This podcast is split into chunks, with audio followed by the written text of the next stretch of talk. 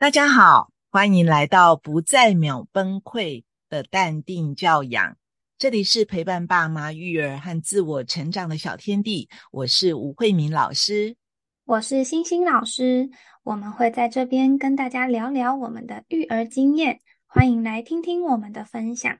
那我们之前前两集都在提到，嗯，小朋友的情绪引导嘛。那我们第一集讲到的是零到六岁左右的，嗯，小朋友，他可能因为情绪表达方面的能力还没有那么的强，所以主要是靠着大人的引导跟大人的去让他们认识情绪。那我们今天就要来看看六到十二岁国小阶段的小朋友，当他情绪爆发的时候，我们可以怎么协助小朋友呢？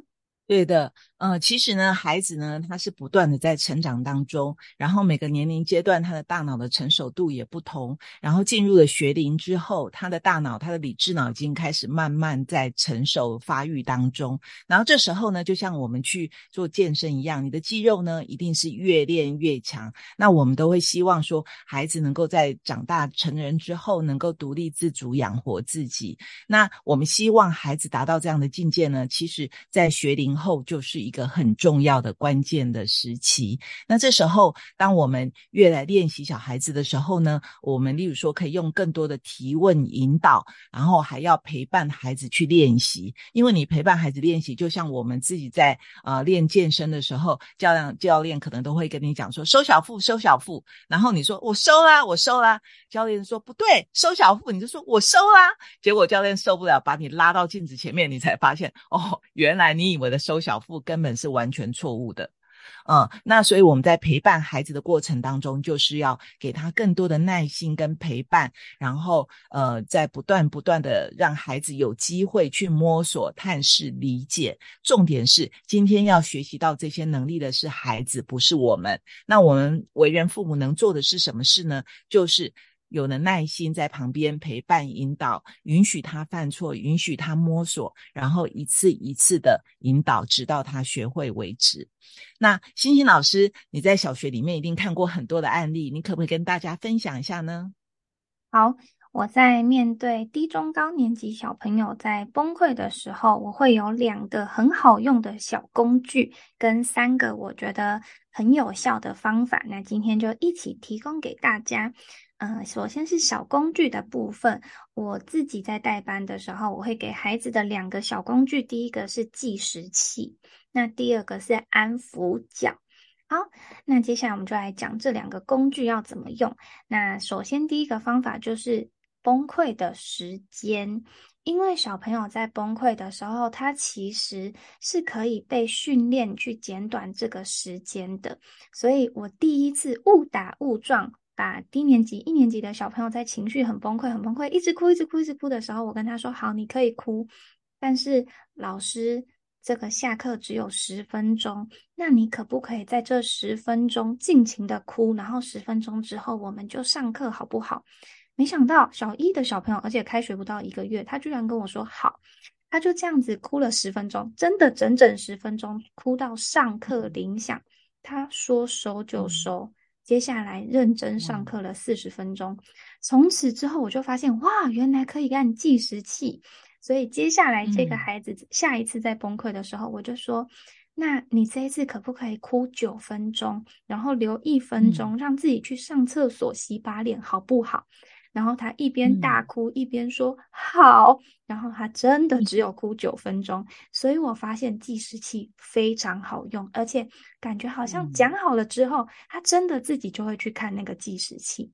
嗯，那我也有试过，就是完全不开计时器的情况下，小朋友可能就真的这样子哭哭哭哭哭哭一整个早上。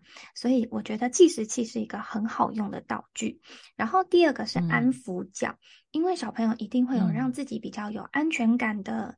嗯，安抚娃娃啊，或是安抚角落，所以我觉得可以帮孩子准备，或者是跟孩子一起，因为他已经六岁了，他是有能力可以自己创造出自己的一个小天地。那可以跟孩子一起创造出他的一个小天地。当他心情不舒服的时候，他可以去他的小天地里面想办法让自己冷静下来。好，所以嗯，呃，我的小道具就是计时器跟安抚角。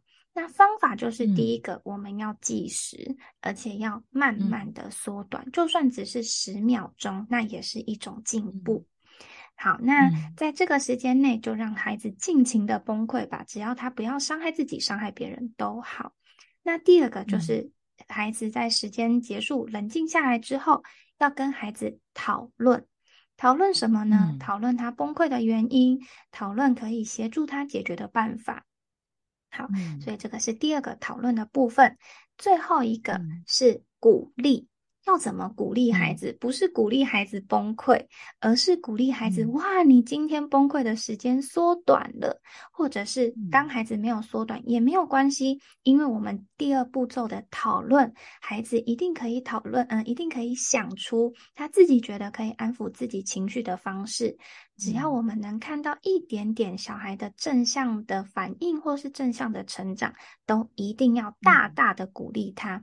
那这样子用这三个步骤加上这两个道具，我从低年级到中年级到高年级，我觉得我都能看见孩子的进步跟成长。那以上是我的嗯小道具跟方法，跟大家做个分享。嗯，对，的确是这样子。好，那我们这个方法会最有效的一个关键点，就是我们把选择权给孩子。当孩子他有选择权的时候，他就有参与权。所以这个决定，例如说哭十分钟之后就不再哭，是他决定的。那既然是他决定的，他就会合作。所以在这点就是引出说，亲子教养最重要的一个态度就是亲子。要能够合作，当你能够合作的时候，你的教养就会非常的有效。好，那我们今天的分享就到这里。那呃，如果说你们还有一些想法的话，就欢迎留言。那欣欣老师，你还跟大家说些什么吗？嗯，我觉得在这这段陪伴孩子降低崩溃的时间的过程中呢，爸妈跟老师可能也心里会多多少少有点受伤。所以下一集我就想要请教。慧明老师，当我们在呃引导小朋友的过程觉得受伤的时候，可以怎么办的方法？好，那我们就下一集再聊喽，拜拜，拜拜。